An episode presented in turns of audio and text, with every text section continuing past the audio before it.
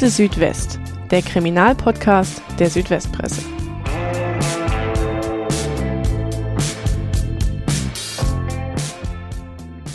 Es ist der 4. November 1990, als ein Mitarbeiter der Straßenreinigung auf dem Ulmer Münsterplatz die Leiche eines jungen Mannes findet. Der Körper blutüberströmt, das Gesicht verstümmelt und entstellt. Es ist Raphael Blumenstock, 28 Jahre alt, Musikstudent aus Ulm. Nach einer Tour durch zahlreiche Kneipen muss er in den frühen Morgenstunden auf seine Mörder gestoßen sein. Doch von ihnen fehlt jede Spur. Bis heute. Und auch das Motiv ist nicht geklärt. Es gibt zwar jede Menge Vermutungen und einzelne Indizien, aber keinerlei harte Fakten. Es ist ein äußerst brutales Verbrechen, das Ulm damals stark aufgewühlt hat und auch ein Verbrechen, das noch bis heute nachhalt in der Stadt. War es Hass auf Homosexuelle, der die Täter antrieb? War es rechte Gewalt? Oder ist Raphael ein Zufallsopfer, der einfach zur falschen Zeit am falschen Ort war? Darüber wollen wir heute sprechen. Willkommen zur Akte Südwest, dem Kriminalpodcast der Südwestpresse. Mein Name ist Tanja Wolter und wie immer haben wir natürlich auch heute wieder einen Gast. Es ist Ulrike Schleicher, sie ist Reporterin hier in unserer Lokalredaktion in Ulm. Herzlich willkommen, Ulrike. Hallo, Tanja. Schön, dass ich da sein kann. Ja, ich muss zu Beginn noch ein bisschen weiter ausholen, denn heute läuft es einfach ein bisschen anders, als wir es sonst gewöhnt sind bei uns. Denn wir haben ja sonst normalerweise einen Reporter hier, der über einen Kriminalfall selbst berichtet hat, also von der Tat selbst, über die ganzen polizeilichen Ermittlungen bis hin äh, zum Gerichtsprozess. Das ist diesmal nicht der Fall, weil unser Verbrechen hier, das wir besprechen, ist ja mehr als 30 Jahre alt und die meisten Kollegen von damals, die sind überhaupt nicht mehr aktiv. Warum sitzt mir dann Ulrike hier gegenüber? Sie ist nicht nur Journalistin, sondern sie war in diesem Fall auch Zeugin. Sie hat nämlich Raphael Blumenstock wenige Stunden vor der Tat noch gesehen und sie hat ihn auch äh, persönlich gekannt. Jetzt äh, nicht in dem Sinne, dass sie befreundet mit ihm war, aber sie hat ihn immer mal wieder gesehen in der Stadt, ist ihm begegnet, so wie viele andere Menschen auch in Ulm ihn gekannt haben. Ja, darüber kannst du uns erzählen nachher, Ulrike. Und weil wir ja den Fall hier aber insgesamt aufdröseln wollen und journalistisch darstellen wollen, haben wir uns beide einfach noch zusätzlich in unserem Zeitungsarchiv vertieft und da alle möglichen Artikel ausgegraben über diesen Fall Raphael Blumenstock und uns da fachkundig gemacht, was, was ist alles, also was man dazu weiß zu diesen Verbrechen. Ja, ganz kurzer Hinweis noch, bevor wir jetzt in die Tiefe gehen. Da möchte ich unsere Podcast-Fans, aber auch alle anderen, die sich für Kriminalitätsfälle hier in Baden-Württemberg interessieren, kurz auf unsere Website hinweisen. Und zwar findet man auf swp.de slash crime viele Berichte, Hintergründe und auch Interviews zu allerlei aktuellen Kriminalitätsfällen hier im Land. Und da könnt ihr jetzt auch unseren Newsletter abonnieren. Dann bekommt ihr einfach immer mit, was es Neues gibt, ganz einfach per E-Mail. Ja, Ulrike, nach der langen Vorrede endlich zu dir. Vielleicht können wir einfach erstmal klären, wer Raphael Blumenstock überhaupt war, was das für ein Typ war, warum ihn fast die ganze Stadt auch kannte. Was kannst du uns denn über ihn erzählen? Ja, mache ich gern. Also Raphael kommt eigentlich aus einer ganz normalen Familie. Erstmal, ähm, der Vater war Lehrer an einem Gymnasium in Ulm. Die Mutter hat Klavierunterricht gegeben, also es war eine musikalische Familie und ich glaube, sie stammte aus oder stammt aus Spanien. Raphael hatte vier Brüder, er war der älteste und er hat Musik studiert. Ja, warum war er bekannt in Ulm? Er war eben anders als der gemeine Durchschnitt. Ähm, zum Beispiel schminkte er sich manchmal, wenn er Lust hatte und zog dann auch Frauenkleider an und trug ein Täschchen, das er dann auch immer so geschwungen hat. Also er war schon sehr auffällig und er war sehr kommunikativ. Ähm, er hat Fremde manchmal einfach angesprochen, er wollte ihre Telefonnummern, hat einfach das Gespräch gesucht und er konnte aber auch nerven. Zum Beispiel schnorrte er oft äh, Zigaretten und äh, auch mal ein Getränk in den Kneipen, in denen er so verkehrte. Aber er war liebenswert und vor allem war er harm harmlos. Viele dachten damals, er sei homosexuell wegen seiner Verkleidung, aber das wurde von Freunden und Familie immer bestritten. Mhm. Also sprich, das wissen wir einfach nicht. Genau. Mhm. Es, da, äh, es, gab ja damals eine große Trauerfeier für Raphael Blumenstock. Da hat äh, Paul Dieterich, der war damals Pfarrer im äh, Ulmer Münster, die Rede gehalten. Und darin ist er auch nochmal sehr, ähm, ja, äh, sehr gut eigentlich auf das Wesen von Raphael Blumenstock eingegangen, hat ihn beschrieben, sicher auch mit Abs in Absprache mit der Familie. Und in unserem Archiv haben wir einige Auszüge gefunden aus der damaligen Rede. Vielleicht magst du da kurz draus zitieren, damit wir diesen Menschen noch ein bisschen näher kommen. Ja, also es war eigentlich deutlich ähm, bei der Trauerfeier, dass der Pfarrer Dieterich wirklich lange mit der Familie gesprochen hat über das Leben und ähm, ja den Ermordeten selbst. Und er hat dann ein Bild gezeichnet von diesem 28-Jährigen, der ähm, sich einerseits eine wunderschöne Welt wünschte, also nur Sonntage und Weihnachten, und andererseits auch sehr gehadert hat mit dieser Welt. Also ein Zitat ist zum Beispiel, er war ein Mensch, der keiner Fliege etwas zu Leide tun konnte, der selbst das Lebensrecht der Schnecken auf dem Gartenweg geachtet und geschützt hat, ein Mensch, der zu Gewalt gar keine Beziehung hatte, ein Pazifist, der kein Messer auch nur sehen konnte, ja ein Mensch, der alten Menschen half und mit ihnen ins Theater ging. Er beschreibt ihn auch eben als einen Menschen, der voller innerer Spannung und Nöte war, als einen Verzweifelten, der eben mit dieser Welt hadert. Ähm, dafür hat er ein Bild äh, im Ulmer Münster zur Hilfe genommen. Ähm, da sieht man einen Clown, der lustig ist, gleichzeitig auch verzweifelt. Und das sind diese zwei Seiten, die Raphael wohl in sich trug. Was ähm, damals auch viel Aufmerksamkeit erregt hatte, war dass der Pfarrer auch die Gewalt in der Stadtgesellschaft angesprochen hat und die Leute aufrütteln wollte. Äh, damals hat er gesagt, wir sind deprimiert und verstört, dass Menschen überhaupt zu so einer Tat fähig sind. Uns packt eine tiefe Scham darüber, was in unserer Stadt überhaupt möglich wurde. Kommen wir jetzt einfach mal zu der Tat selbst. Erstmal zu den Abend und den Stunden vor dem eigentlichen Verbrechen. Warum warst du überhaupt Zeugin in dem Fall? Also was kannst du da aus eigener Erinnerung noch berichten von diesem Abend? Ja, also ich hatte zu der Zeit einen Job äh, in einem sehr bekannten Ulmer Café oder Kneipe ähm, in, der, in einem Stadtteil im Osten. In der Nacht zum 4. November, also von Samstag auf Sonntag, hatte ich eben eine Schicht und Raphael ist irgendwann mal reingekommen, auch wieder so typisch äh, mit seinem Täschchen, das er so geschwungen hat und ist von Tisch zu Tisch gegangen und hat Leute angesprochen, eben und auch angeschnort.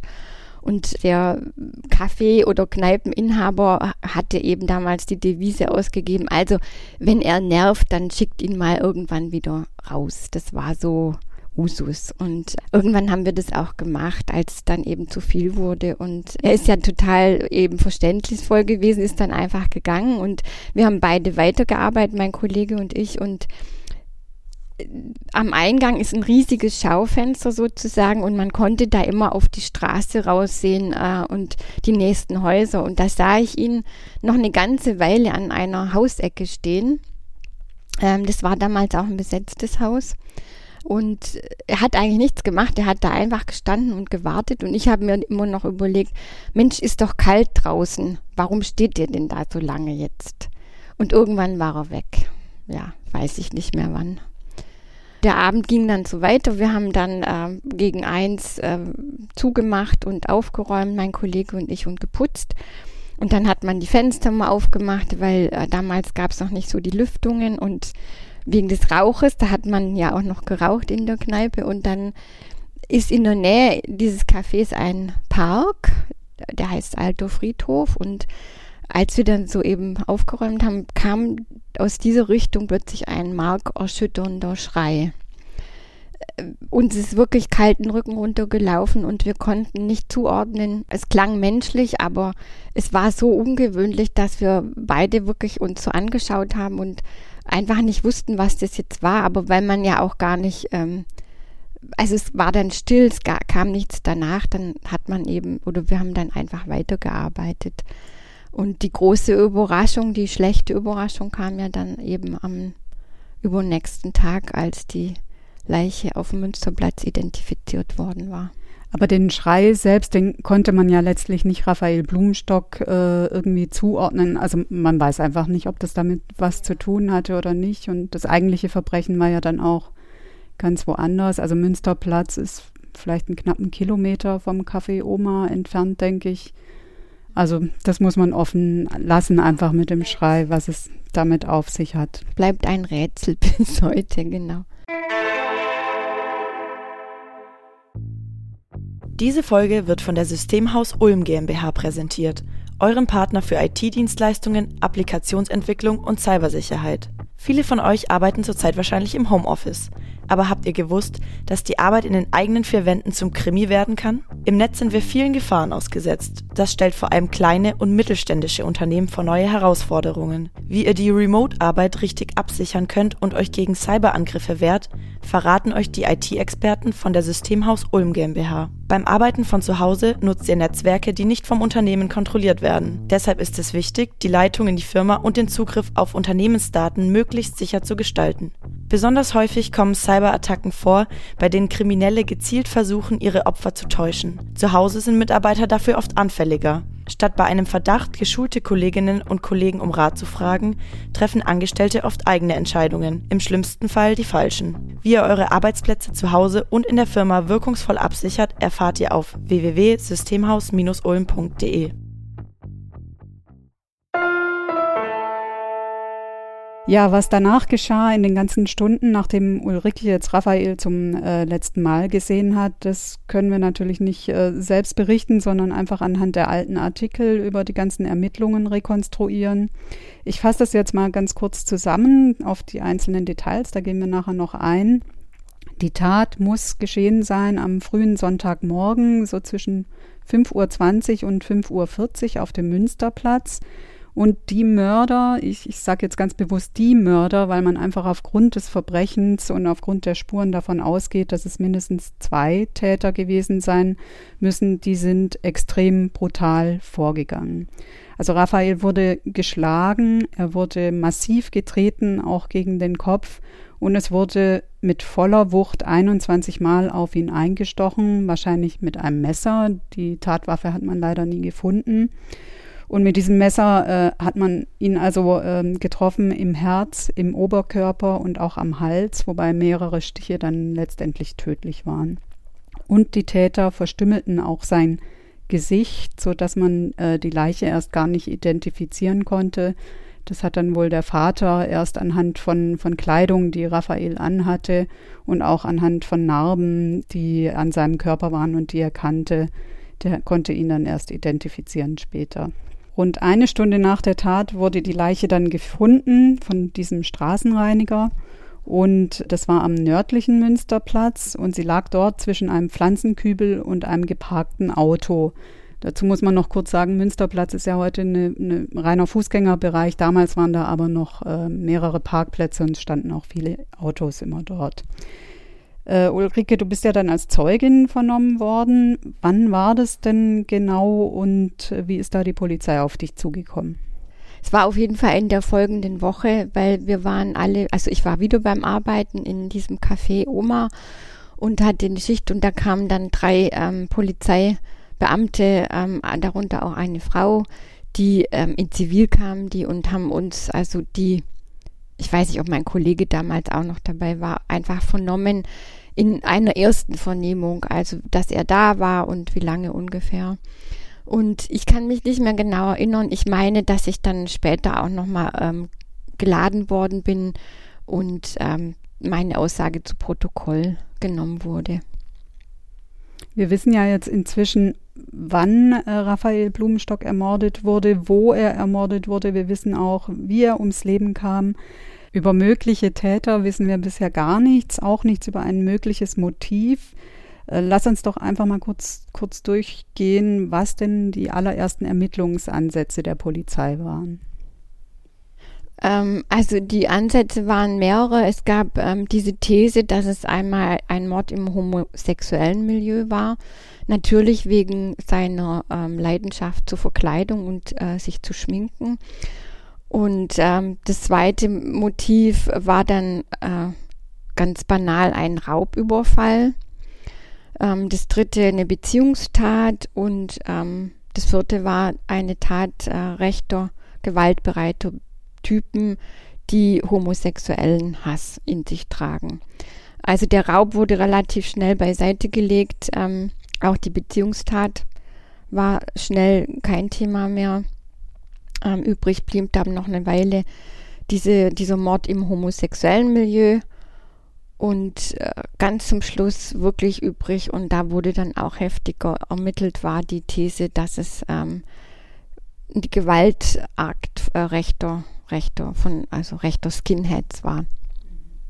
Die, die, Polizei, die hat ja dann direkt nach der Tat sofort eine Sonderkommission gebildet mit insgesamt äh, rund 35 Beamten. Und die haben dann ein halbes Jahr im Prinzip nichts anderes gemacht, als diesem einen Fall nachzugehen und für, versuchen, ihn aufzuklären. Und bevor wir jetzt auf die Ergebnisse eingehen, erzählt uns Moritz Klaus jetzt aber erst einmal kurz, was es mit solchen Sonderkommissionen generell auf sich hat.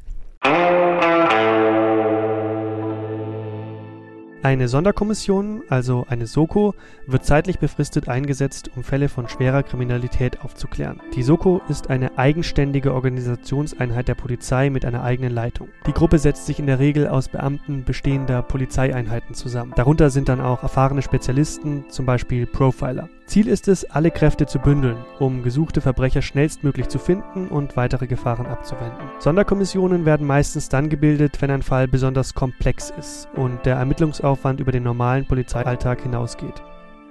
In dieser Gruppe laufen dann alle Fäden zusammen. Von der Fahndung über laufende Ermittlungen und die Pressearbeit bis zum Einsatz technischer Mittel. Ein wichtiger Punkt, um zum Erfolg zu kommen, ist der fortlaufende Informationsfluss innerhalb einer Soko. Denn letztlich kann ein kleines Detail zur Lösung eines Falls führen, wenn genügend Kräfte dabei mithelfen. In unserem Fall heißt die Soko ja Münsterplatz. Ähm, kannst du uns vielleicht berichten, welche Zeugen die denn ausfindig machen konnten? Also gab es zur Tatzeit Menschen am Münsterplatz, die irgendwelche Beobachtungen gemacht haben? Ja, anfangs gestaltete sich äh, die Zeugensuche wirklich schwierig. Ähm, die wichtigste war dann zunächst eine Frau, die in ihrem Wohnmobil auf dem Münsterplatz übernachtet hatte, zusammen mit ihrem Ehemann. Und weil es ähm, kurz vor der mutmaßlichen Tatzeit äh, Ärger gab mit äh, zwei Obdachlosen, aufgewacht war und ans Fenster ging dieses Karawans und nach draußen geschaut hat. Und ähm, weil es aber geregnet hat, konnte sie durch diese Plexiglasscheibe nicht wirklich was sehen, konnte aber drei Männer am nördlichen Münsterplatz erkennen, die offensichtlich mit einem Auto dort waren, weil die sah sie auch wegfahren. Das war zunächst mal die wichtigste Zeugin. Diese drei Männer waren dann auch natürlich im Visier der Polizei. Nach fünf Tagen waren ungefähr 70 Hinweise eingegangen. Es hat sich dann noch herausgestellt, dass nochmal zwei junge Männer auf dem Münsterplatz sich aufgehalten haben, auch mit einem Auto und äh, die auch weggefahren sind. Und jemand in der Platzgasse Raphael noch kurz nach 5 Uhr gesehen hat. Die Platzgasse ist ja ganz in der Nähe des Münsterplatzes und dadurch wurde auch die Tatzeit sehr gut eingegrenzt. Was auch noch wichtig war in der Zeit, ähm, war, dass man eine Plastiktüte gesucht hat, die offensichtlich Raphael gehört hatte. Darin befand sich eine Art Notizbuch und ein Schlüssel, mit einem roten Badge, äh, auf dem stand Salzstadel Lale. Und gefunden wurde im Bereich des Tatortes ein goldenes Kettchen, dessen Besitzer auch gesucht wurde. Das war so zunächst mal, was ja so nach einer Woche, zwei Wochen die Polizei beisammen hatte. Hat man die Sachen, äh, nach denen man gesucht hat, also diese Plastiktüte äh, und den Schlüsselanhänger, hat man das jemals gefunden? Nein, es blieb, blieb immer spurlos verschwunden. Die Polizei, die hat die Ermittlungen ja recht schnell über die Stadt hinaus dann auch ausgedehnt in Richtung Oberschwaben, hat dort Einsätze gehabt in Biberach, Ravensburg, Sigmaringen und es gab da ja auch einen Einsatz äh, in einem Lokal in Ravensburg, wo sich bevorzugt wohl vor allem Skinheads aufgehalten haben. Das war ungefähr eine Woche nach der Tat. Offenbar hat man da einen jungen Mann gesucht und im Zusammenhang mit diesen Polizeiaktionen auch irgendwann einen festgenommen vorläufig. Was hat es denn damit auf sich gehabt? Ja, also äh, die Recherche in der Skinhead-Szene wurde eben intensiviert und die haben dann in, in einer Kneipe dort eine Razzia veranstaltet und einen jüngeren äh, Mann festgenommen, aber nur ganz kurz der hatte ein Alibi, der wurde dann auch gleich wieder freigelassen. Aber diese ähm, These, dass die Täter womöglich aus dem rechten Spektrum kommen, die hält sich ja bis heute immer noch hartnäckig. Gibt es denn oder äh, gab es irgendeine einen ganz konkreten Hinweis darauf, der das vielleicht erhärten könnte, diese These? Das, äh, so kann man es sagen. Und zwar war es wirklich ähm, eine erschütternde Spur, wenn man so will denn auf dem Gesicht des ähm, Ermordeten befand sich der Abdruck eines Springerstiefels. Damals wurden Springerstiefel vor allem der rechten Szene zugeordnet. Heute tragt, trägt es äh, ja fast jeder, oder? Hm. Heute eher eine Modeerscheinung, damals äh, Erkennungszeichen von Skinheads auch vor allem. Richtig, ja, war. Kannst du uns sagen, wie denn damals generell die Stimmung in der Stadt war? Du kommst ja hier aus Ulm, äh, hast nicht nur als Journalistin hier viel erlebt, sondern auch privat natürlich viel mitbekommen. Gab es denn damals eine offensichtbare rechte Szene hier in Ulm, also auch Skinheads, die man auch im Straßenbild gesehen hat, die hier aktiv waren? Also äh, was Nazis anging, so waren, war das sehr aktiv hier. Also die hatten ähm, zwei, zwei Treffpunkte, äh, auch zwei, also Lokale, eins in der Innenstadt Richtung Donau, Pferdestall genannt und eines äh, im, in der Nachbarstadt Neu-Ulm, Grüner Baum. Es gab damals auch mehrere Kundgebungen, Aufläufe. Also die waren da ganz äh, gut unterwegs und es gab vor allem auch viel Gewalt äh, in dieser Zeit. Zum Beispiel, ich habe zwei, drei ähm, mir einfach nochmal ähm, hergenommen. Einfach ähm, ein, ein Monat vorher wurde ein 23-jähriger Basketballfan ermordet in, in Ulm. Eine Frau wurde im Bahnhof, äh, am Bahnhof äh, angegriffen von Rechten und verletzt. Es gab im November, im gleichen Monat des Mordes, ähm, einen Vorfall in Neu-Ulm und Senden da haben Neonazis äh, Jugendliche bedroht und die Polizei wurde dann mit Hitlergruß empfangen. Es gab einen Vorfall in einer Straße, ähm, die sehr belebt war. Da haben Neonazis junge Frauen mit Elektrokabeln geschlagen. Also es gab alles Mögliche in dieser Zeit, was das angeht. Die Stimmung war da schon ja sehr gewaltbereit. Es äh, war Anlass zur Sorge. Mhm. Und die haben auch offen agiert und man hat die auch wahrgenommen und äh, gesehen in der Stadt. Wie ist es mit der homosexuellen Szene? Ich weiß nicht, wie war, wie war die damals hier aufgestellt? War die auch offen oder eher versteckt? Und vor allem äh, gab es irgendwie so eine homophobe Grundstimmung, sage ich jetzt mal, in der Stadt? Also was die Homosexualität betrifft, so war die das komplette Gegenteil der rechten Szene, die war nämlich wirklich versteckt. Ähm, das war in Ulm überhaupt kein Thema damals. Die Stadtgesellschaft war dermaßen spießig, dass das äh, gar nirgends irgendwo aufgetaucht ist. Also es war im Gemeinderat saßen entsprechende Leute. Ähm, es gab eine, sage ich mal, eher offenere Szene in einem Club in, in der Innenstadt. Der war sehr elitär. Da ähm, kam zum Beispiel Freddie Mercury zu Besuch und hat den Geburtstag äh, dort gefeiert. Ähm, da wusste man sozusagen, die Inhaber sind äh, schwul und das hat man dann irgendwie geduldet, aber sobald es eben in die ja, in die Öffentlichkeit auf, auf Münsterplatz zum Beispiel ging, ging gar nichts mehr. Der andere Teil, der weniger elitär war, der traf sich im Rosengarten. Das ist äh, ein schöner Garten an der Donau. Und dann dort in den Toilettenanlagen. Und die damalige ähm, Schwulengruppe, die aktiv wurde, die wollte sich Schwulm nennen, also so man Schwul und Ulm und hat damit so einen Aufruhr verursacht, dass gleich noch der Infotisch äh, auch noch verboten worden ist. Also es gab genug Leute, die Schwule des Teufels bezeichneten. Die Polizei ist ja dann aufgrund ihrer Ermittlungen zumindest zu dem Schluss gekommen, dass die Täter aus einer gewaltbereiten Gruppe heraus agiert haben müssen, dass sie auch nicht zum ersten Mal gewalttätig äh, waren. Den Zeitraum bis 3.30 Uhr, also den ganzen Abend bis rund etwa zwei Stunden vor der Tat, der konnte ja exakt nachvollzogen werden. Also man weiß, in welchen Kneipen Raphael Blumenstock überall vorbeigeschaut hat. Das waren äh, mindestens sechs, sieben Bars und Clubs, wo er wohl war, jeweils immer nur für kurze Zeit.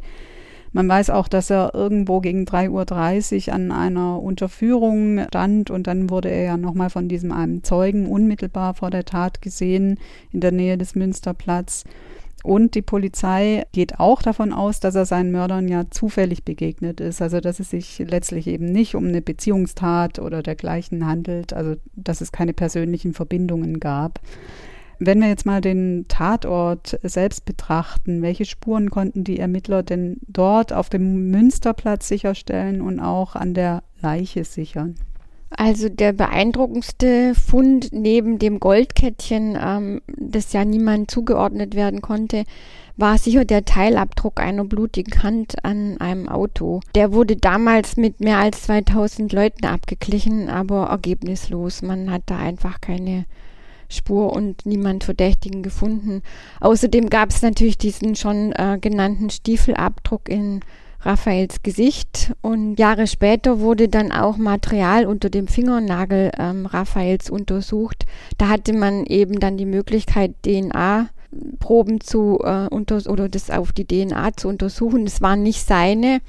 Und damals wurden auch mehr als 200 Vergleiche angestellt, aber ebenso ergebnislos es gab dann noch einmal im Laufe dieser langen Ermittlungszeit einen, einen Hinweis, äh, den, den Hinweis eines Informanten, der dann damals gesagt hat, äh, dass es tatsächlich eine Gruppe gewesen sein soll, also mehrere Täter.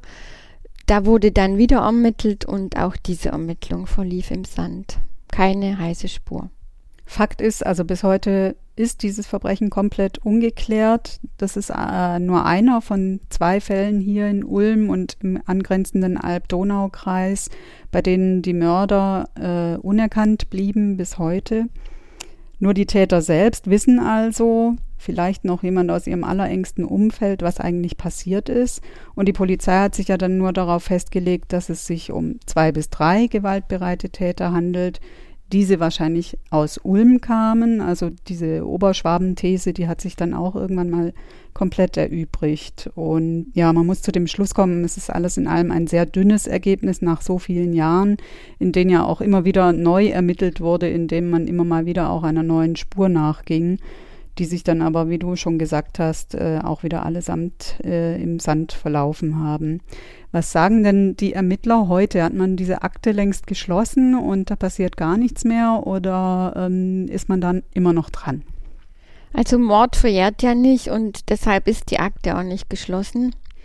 Aber es gibt eben auch keinen Anhaltspunkt, warum erneut Ermittlungen aufgenommen werden sollten. Ja, zur Tat selbst ist im Prinzip alles gesagt, was man sagen kann. Leider, mehr wissen wir einfach nicht. Ein wichtiges Thema haben wir jetzt aber noch äh, gar nicht angesprochen, und zwar, wie die Stadt selbst mit dieser äh, Tat umgegangen ist äh, wie Freunde und Bekannte auch von Raphael und die linke Szene insgesamt darauf reagiert haben und wie auch heute noch linke äh, Gruppen versuchen, dieses Andenken an den Ermordeten aufrechtzuerhalten und auch immer mal wieder versuchen, die Polizei anzutreiben, wieder äh, neu zu ermitteln oder den Fall anders einzuschätzen. Es gab ja direkt nach der Tat einen großen Trauermarsch für Raphael Blumenstock und an den Jahrestagen selbst danach immer wieder kleinere Demonstrationen, Gedenkveranstaltungen. Und am Tatort selbst gibt es ja auch eine Bodenplatte, äh, die dort eingelassen ist und an diesen Mord erinnert. Wie kam denn diese Tafel dorthin? Ja, relativ schnell nach dem Mord und nachdem klar war, es war Raphael Blumenstock, der ja eben in dieser ähm, auch linken Szene bekannt war und dort äh, Freunde hatte, hat so eine Gruppe aus Linken und ähm, vielen anderen ähm, Leuten ähm, in Trauermarsch abgehalten und hat dort, äh, wo seine Leiche gefunden worden war, auch gleich einen Blumenkübel mit einem Holzkreuz äh, hingestellt. In der Folge stand er da und hat nichts als Ärger verursacht, kann man sagen. Also wenigstens bei bestimmten Leuten, zum Beispiel einem Republikaner äh, im Gemeinderat in Ulm, der dann den Antrag stellte, diesen Blumenkübel und das Holzkreuz zu entfernen. Er war auch immer mal wieder beschädigt oder dann ganz verschwunden, bis, bis zum einem Jahr später, als diese Gruppe und eben wie immer ganz verschiedene andere, also es gab da keine feste keinen festen Verantwortlichen, ähm, statt des Blumenkübels ein äh, großes, einen großen Holzwürfel gebaut haben und den dann an die Stelle ähm, platziert haben, auch mit Genehmigung der Stadt. Da stand dann drauf Mahnmal für einen Andersdenkenden. Aber man muss sagen, auch dieses Mahnmal hat Ärger verursacht. Ähm, es stand auch Bauarbeitern im Weg und dem Weihnachtsmarkt. Also eigentlich war niemand so recht zufrieden damit. Und 1993 kam es dann zu der Idee äh, mit der Bodenplatte, die die Inschrift hatte, du lebst in unseren Klagen, im Herzen stirbst du nicht. Die wurde auch eben an dieser ähm, Leichenfundstelle eingelassen in den Boden. Und das, der damalige OB Ivo Gönner hatte das so mit der Familie abgesprochen. Wiederum dieser, diese Gruppe, ähm, die sich immer um die Mahnmale bemüht hat, war nicht so begeistert. Da, deren Argument war, so eine Bodenplatte, die übersieht man schnell, ähm, die muss man suchen und ähm, ja, die fanden das einfach nicht angemessen. Hm. Es ist ja auch tatsächlich so, weil ich muss sagen, ich habe selbst viele Jahre gebraucht, bis ich diese Platte überhaupt mal gesehen habe, nachdem ich äh, nach Ulm gezogen bin. Also man äh, stolpert nicht äh, über diese Gedenkplatte. Im vergangenen Jahr gab es ja dann äh, den 30. Jahrestag des Verbrechens, der auch wieder begangen wurde von verschiedenen Gruppierungen und die Organisatoren, die haben ja auch aus diesem Anlass dann konkrete Forderungen gestellt, einmal an die Stadt selbst, auch an die Polizei. Da gab es einen offenen Brief. Was kannst du uns denn dazu noch erzählen? Ja, das Wichtigste in diesem Brief ist wohl, ähm, kann man sagen, dass der, dass dieser, dieser Mord als Verdachtsfall rechter Gewalt eingestuft werden soll. Also auch wenn man eben nie jemanden gefunden hat, keinen Schuldigen, ähm, beharren sie darauf, dass der Mord von Nazis verübt worden ist. Die andere Forderung war, dass ein neues Mahnmal aufgestellt wird, und auch deshalb, weil die Angst besteht, dass dieser, dass dieser Mord ver, äh, verblasst und dass die Erinnerung an diese Tat äh, verblasst. Und ähm, gedacht haben, haben sie äh, an einen offenen Kubus. Der sei sichtbarer und äh, sei eben besser zur Erinnerung. Mhm. Ist denn die Stadt da irgendwie drauf eingegangen, auf diese Forderung? Also bislang gibt es da nur Ablehnung. Mhm. Was weißt du denn über die Familie von Raphael Blumenstock, also seine Eltern und seine Geschwister? Es muss ja ungemein schwer für die sein, dass dieser Mord bis heute immer wieder öffentlich auch eine Rolle spielt, weil es halt ein Cold Case ist, weil man bis jetzt die Täter nicht gefunden hat, weil immer mal wieder auch neu ermittelt wurde. Und dann gibt es ja auch immer wieder jährlich dieses Gedenken, die öffentliche Erinnerung, dann die ganzen Diskussionen in der Stadt. Wie geht denn die Familie damit um? Ich weiß es nicht konkret, aber ähm, ich kann mir vorstellen, dass jedes Erinnern an die Ermordung ihres Sohnes und Bruders äh, eine Pein ist für die Angehörigen. Nicht nur das, ähm, sie haben auch immer wieder kritisiert, welches Bild von Raphael in der Öffentlichkeit gezeichnet worden ist. Ich habe das vorhin schon mal erwähnt, dass er eben schwul gewesen sein soll. Ähm, das stimmt, äh, stimme nicht. Dass er als Sonderling bezeichnet worden ist. Ähm, alles Kränkungen, die einfach schmerzen und ähm, ja. Aber es, ich denke auch, dass sie ein großes Interesse daran haben, dass der Fall aufgeklärt wird und dass er nicht in Vergessenheit gerät. Ja, wir haben ja eingangs schon festgestellt, es ist ein Fall, der nachhalt bis heute und das wird sicher auch weiterhin so sein, solange die Mörder nicht gefunden worden sind.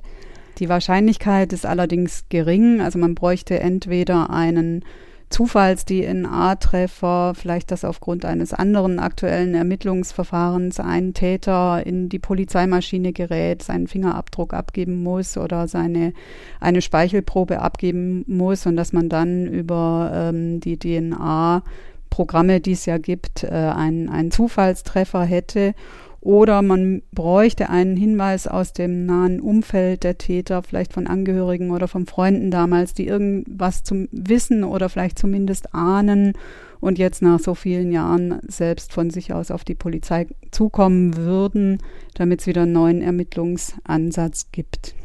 Ob das alles jemals passiert, das weiß niemand. Wir wissen das natürlich auch nicht, aber wir können es nur hoffen, auch für die Familie. Ja, wir kommen damit zum Schluss unserer jüngsten Podcast-Folge. Ulrike, schön, dass du bei uns warst und dich in diesen Fall einfach nochmal reingekniet hast, zumal er dich ja als Privatperson sicher auch äh, stark beschäftigt hat damals, weil du ja Raphael kanntest. Äh, ja, herzlichen Dank dafür. Bitte. Vielen Dank auch an euch, liebe Zuhörerinnen und Zuhörer, dass ihr diesmal wieder dabei wart. Ich verabschiede mich von euch. Bis zum nächsten Mal und tschüss. Tschüss.